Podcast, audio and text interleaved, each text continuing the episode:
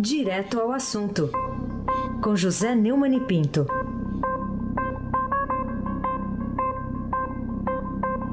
Neumann, bom dia. Bom dia, Raíssen Abac, o craque. Bom dia, Camila Tulinski. Bom dia, Almirante Nelson. Oi, bom dia, Moacir Evangelista Biasi. Bom dia, família Bonfim, Emanuel, Isadora Alice. Bom dia, ouvinte da Rádio Eldorado 107.3 FM. Aí se abaque o craque.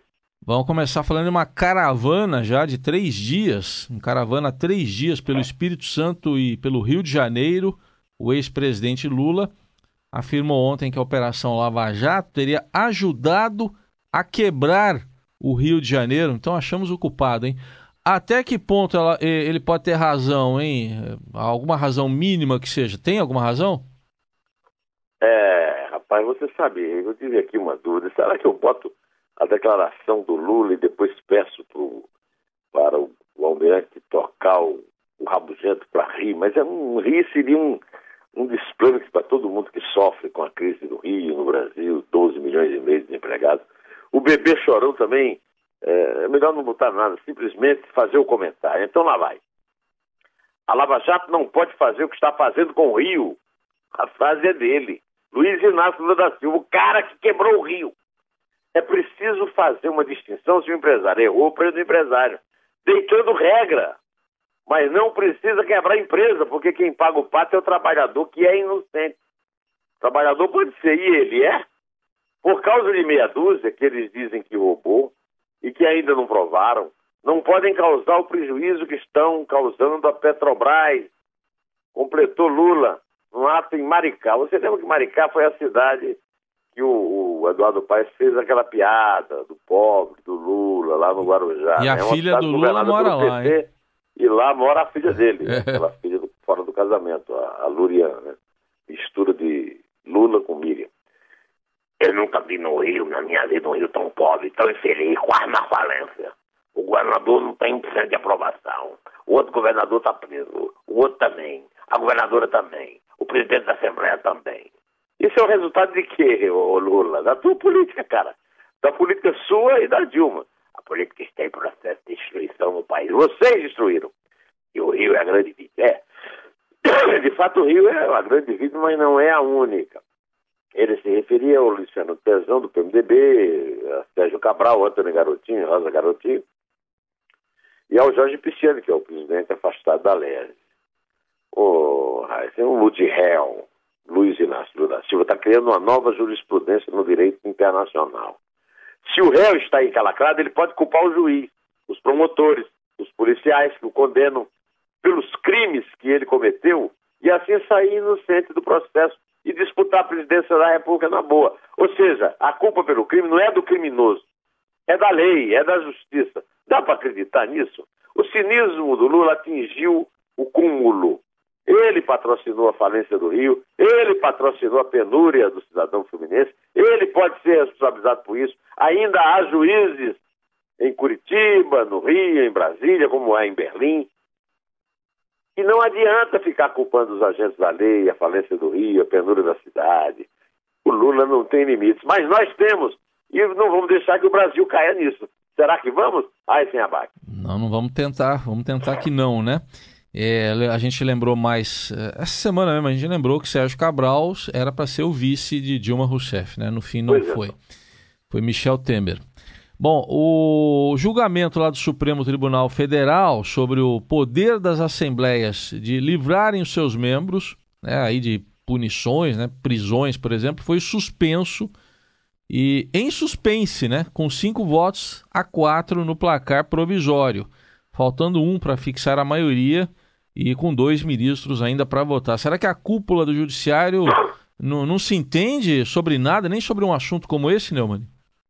A presidente do Supremo Tribunal Federal, a dona Carmen Lúcia, suspendeu ontem o julgamento de três ações diretas de inconstitucionalidade é, que questionam a imunidade conferida a deputados estaduais pelas constituições do Rio de Janeiro, do Mato Grosso e do Rio Grande do Norte. Vamos ouvir o que a dona Carmen Lúcia disse lá na sessão. Por favor, Nelson Gomes. Não vejo a demonização da política, até porque fora da política sobra muito pouco para uma salvação. Eu acho que o que pode acontecer às vezes é uma, uma interpretação incorreta de algumas decisões que são tomadas, até porque aqueles que devem, qualquer cidadão, mesmo os parlamentares, que tenham dívida com a sociedade e que estejam sendo processados, têm um encontro marcado com a lei no Estado de Direito. Carmen Lúcia decidiu aguardar o retorno dos ministros Ricardo Lewandowski, está de licença médica, e Luiz Roberto Barroso, que cumpre agenda no exterior para concluir a análise do tema. É, é impressionante como esses caras cumprem agenda no interior, no exterior, e não trabalham, depois ficam dizendo que trabalham demais, eles trabalham demais, trabalham nada, vivem no exterior, vivem passeando, na boa. Não há previsão de quando o julgamento vai ser concluído, mas a volta do, do ministro Barroso está prevista para a semana que vem.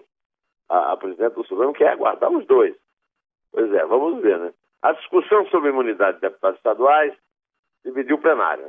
Cinco ministros, o Edson Faquinha, Rosa Weber, Luiz Fux, Dias Toffoli e a presidente Carmen, votaram contra a possibilidade de as assembleias revogarem prisões contra deputados estaduais. Enquanto outros quatro integrantes da o Marco Aurélio Melo, Alexandre Moraes, Gilmar Mendes e o Celso de Melo, se posicionaram a favor dessa possibilidade. Vamos ouvir o que é que o Celso de Mello disse a respeito, por favor, ao Mirante Nelson.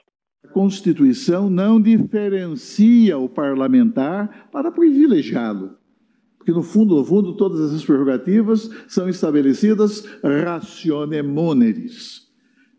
Distingue-o e torna-o imune ao processo judicial e até mesmo à prisão para que os princípios do Estado democrático da República sejam cumpridos, jamais para que eles sejam desvirtuados, pois afinal o que se garante é a imunidade, não a impunidade. O judiciário atingiu um tal grau de politicagem e um espírito tão serviçal aos políticos de plantão que aprovou os seus membros que aprovaram os seus membros para o auge da carreira, que nem se pode mais falar em tribunal. É uma soma de 11 ministros, cada um agindo de acordo com suas ideias, seus interesses, suas ambições. É a zorra total. Isso faz um mal imenso à democracia. O Supremo Tribunal Federal deixou de ser inútil. E agora ele atrapalha a democracia agindo a pretexto da justiça e da lei, Heisenberg. Lembrando, faltam dois votos, dois ministros ausentes ontem, né? Luiz Roberto Barroso e o Ricardo Lewandowski. O Lewandowski está com problema no pé aí. Acho que caiu, né? Acho que foi isso. O, o Neumann, bem a propósito disso que você está falando, hoje é o dia da justiça, né? 8 ah, de dezembro. Então. Coisa pois que não há, não há mais no Brasil. Aliás, é. não sei se houve já. É.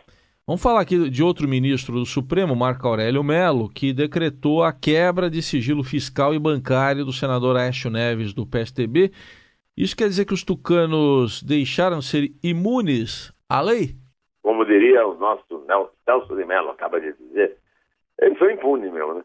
O período alcançado pela medida do Melo vai de 1 de janeiro de 2014 até 18 de maio deste ano, a fim de rastrear a origem e o destino dos recursos supostamente ilícitos. A cautelar abarca, inclusive, os meses que antecederam a eleição presidencial daquele ano, em que o Tucano foi derrotado por Dilma Rousseff.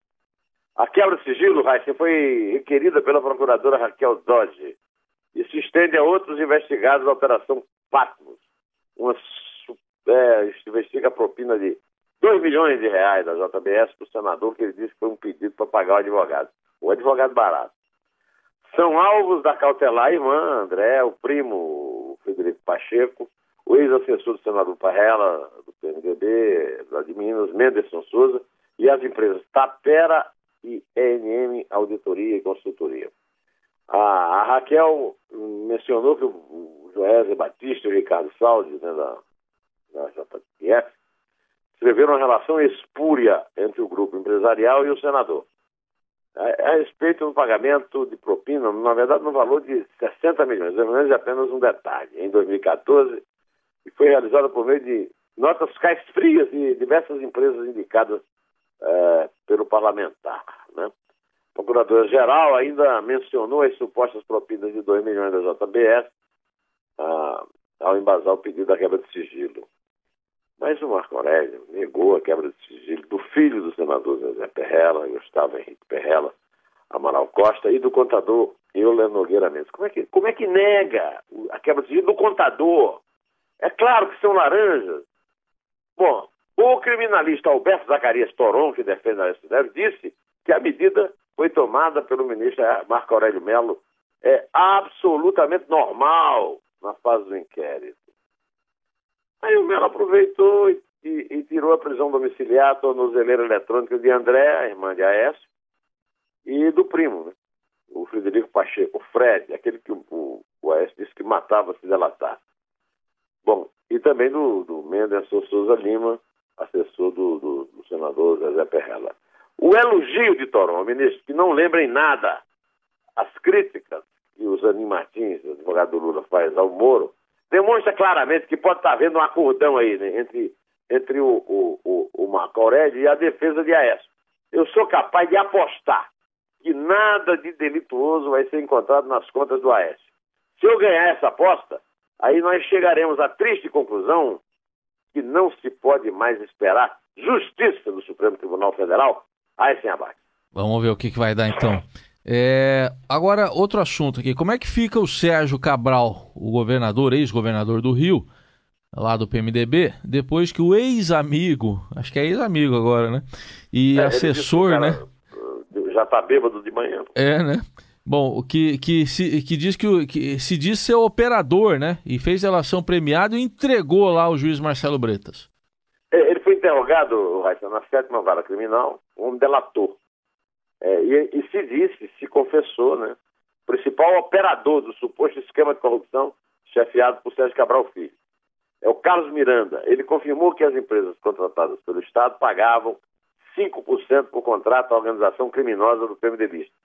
Também confirmou a afirmação do empresário Fernando Cavendish, da Delta Construções, de que abateu o valor de um anel comprado para a ex-primeira-dama do Estado, Adriana Ancel, por 200 e poucos mil euros, 800 mil reais de propina repassada ao Cabral. Ele disse que era um, um anel de compromisso. Nem é namoro, nem amizade, é furto mesmo. Fernando Cavendish me informou que tinha esse gasto para ser descontado dessa propina e eu fiz a contabilidade desse valor, disse o novo delator, o juiz Marcelo Brento. O, o Miranda fechou delação com o Ministério Público Federal, homologada pelo Supremo Tribunal Federal. A informação foi divulgada pela defesa do próprio delator durante o depoimento. O Sérgio Cabral já atingiu o ápice da falta de decoro em seu depoimento a Marcelo Brito. Isso, contudo, não adianta. O tal do Miranda pôs por terra todas as alegações. E também não adianta ele querer bater o recorde do cinismo, porque em Maricá o Lula mostrou que ele é um aprendiz. Em matéria de cinismo, ele ainda convence menos do que o petista multiréu, o doutor Aysen Abac. Muito bem. Vamos falar da reforma. Vamos falar da, da, reforma da Previdência. Na conta que fizeram aí, Neumann, é, seriam 480 bilhões de reais de economia, com essa versão mais enxuta, mas o, o governo já comprometeu 43 bi 200 nos próximos anos para aprovar a reforma da Previdência, só que esse esforço todo ainda não favorece a contabilidade de votos. Até agora, só o PMDB e o PTB decidiram obrigar os seus deputados a apoiar a proposta. E agora, como é que fica? Partidos com ministérios como o PSD do Henrique Meirelles e do Gilberto Kassab, além do DEM, não tomaram a decisão de fechar a questão. O PP, que comanda saúde, cidades e agricultura, não obrigará o voto a favor, mas disse que vai garantir 90% dos votos a favor da, da reforma. Vamos ver como é que é essa conta aí, né? O Rodrigo Maia, presidente da Câmara, que é do DEM, que também não fechou questão, sinalizou ontem a investidores que, caso a votação não se viabilize antes das eleições do ano que vem, ele confia na aprovação em 2019. Baseado em quê? Ele já sabe quem vai ser o presidente eleito? Ele já sabe como é que vai ser o Congresso? Ele, eu, isso aí foi apurado pelo Estadão Broadcast. A indicação de Maia foi interpretada como uma forma de preparar o mercado para uma eventual frustração de aprovação do projeto ainda no governo Temer. O líder do governo na Câmara, Aguinaldo Ribeiro, do PP da Paraíba, anunciou Ontem que a votação foi marcada para o dia 18. Vamos esperar para ver. O Eunício também presidirá uma sessão extraordinária no Senado para garantir a aprovação de uma série de projetos que foram negociados como barganha pela reforma. Entre eles, renegociações de débitos tributários de micro e pequenas empresas, setor rural, além da compensação de 1 bilhão e 900 milhões a estados e municípios por conta da desoneração de ICMS nas exportações. Já estou dali cantinho. Né? No total, doutor, segundo a conta do pessoal aí do, do Estadão Broadcast, foram 43 bilhões e 200 milhões, como você disse. Há quem diga que no, no governo que Temer cedeu antes da hora, colocando o ajuste fiscal em risco. A preocupação da equipe econômica é que o aumento das despesas, principalmente em 2018, vai terminar comprometendo o teto de gastos, que limita o avanço das despesas, que limita o avanço das despesas e inflação. Além disso, denúncias de receitas podem deixar o governo sem mais de manobra para cumprir a meta fiscal aí, de 159 bilhões né, de déficit, em caso de qualquer frustração na receita. O certo é que a reforma está desmilinguindo, seu. E fica cada vez mais evidente que vai sobrar tudo para o presidente eleito em 2018 conseguir fazer aprovar no Congresso renovado uma reforma que, de fato, evite o desmoronamento total das contas públicas. Ai, sem abate o craque. Falando em desmilinguir, né, como você citou aí, o, no Globo, o Lauro Jardim está dizendo que as negociações da Oi fervem. Bom, mas o que está acontecendo que não tenha sido já previsto, Neumann? O Lauro Jardim publicou que não foi tranquila a reunião entre credores e Eurico Teles, o novo CEO, né, o presidente que assumiu a negociação da recuperação judicial da empresa, né, que deve a bagatela de 65 bilhões de reais. Na praça, 20 bilhões, dos quais ao governo. Depois que o antecessor dele, o Marco Schroeder, se demitiu acusando pressão dos acionistas. Os, eh, os bondholders, os caras que possuem ações, Aurelius e o G3, não aceitaram a proposta de Teles que quer seguir o plano anterior do Conselho de Administração com algumas concessões. Pela conta dos credores, uma diluição de 60% a 70%.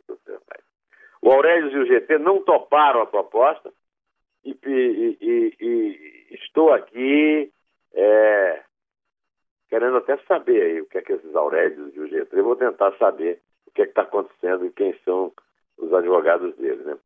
E lá nave vá, meu amigo. Temos de ficar alertas e prometo que não vou deixar essa gente avançar sobre a nossa economia. Estarei sempre aqui para dar a notícia sobre isso aí. Isso aí é grave. É tão grave que eu me lembrei de um tango. É um, olha, o, o Heisen, hum. desde que o Carlos Gardel caiu num avião lá em, perto de Medellín, lá em, na Colômbia, Sim. Que se diz que ele canta cada vez melhor. e ao ouvir hoje, para pedir para o Almirante Nelson tocar o tango cambalache, eu descobri que é verdade. Cambalache, é, é, existe essa palavra em português, significa trapaça. É, é tudo que a gente falou aqui. O Lula, o Sérgio Cabral, o Marco Aurélio Melo, o Aécio Neves, a Ui, o Raice, só tem cambalacheiro. Existe também a palavra cambalacheiro. Hum. Vamos começar aí, que o mundo foi e será uma porcaria. Eu já sei. A letra é brilhante.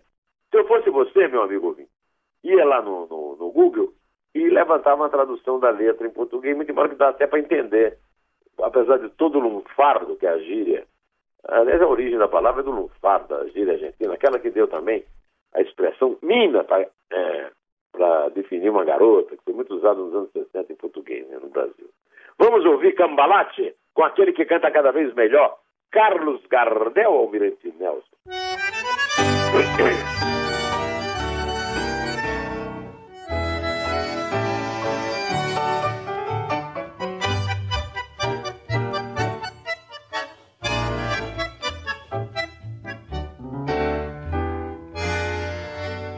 El mundo fue y será una porquería, ya lo sé. En el 506 y en el 2000 también, que siempre ha habido chorros, maquiavelos y estafados, contentos y amargados, valores y doble, pero que el siglo XX es un despliegue de maldad insolente, ya no hay quien lo niegue. Vivimos revolcados en un merengue y en el mismo lodo todos manoseados. Hoy resulta que es lo mismo ser derecho que traído. ignorante, sabio chorro, generoso estafador, todo es igual, nada. Ô, senhor Neumann. Tudo é igual, cara. É, mas Fala, olha aqui. doutor. Tem uma versão também do Raul Seixas dessa música, né? É, é a mesma música, né? Só que cantada pelo Raul, né? Então tá aqui, ó. Que o mundo foi e será uma porcaria, eu já sei. Em 506 e em 2000 também.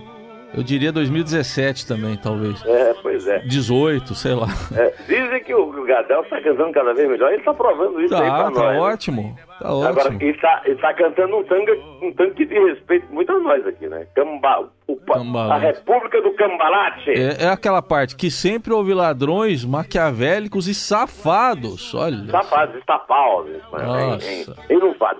E Maquiavelos e estapaus. É. O Raul que dizia que se você quer ouvir Carlos Gardel, tudo bem. É, é- como é que era aquela música lá? É Sociedade Alternativa, né? É. Sociedade Alternativa. Se quiser tomar banho de chapéu, ouvir o Carlos Gardel, manda ver. É isso aí. E o Gardel contar. cantando cada vez melhor, hein? Vamos, Sim, vamos bater uma como canta como cantava vamos Na lá. verdade, uruguaio, descendente de francês, mas o rei da, da canção do tango argentino. É. Os argentinos vão ficar bravos agora com você. O Mário Ruiz, que é nosso ouvinte, que é argentino, ado- adora o Carlos Gardel. Vamos lá, é três, É dois. é um. Em pé! Cambalate! No pienses más, séntate a un lado, que a nadie importa si naciste honrado.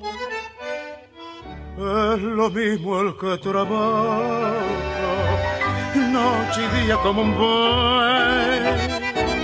El que vive de los otros, que el que mata, que el que cura, o está fuera de la ley.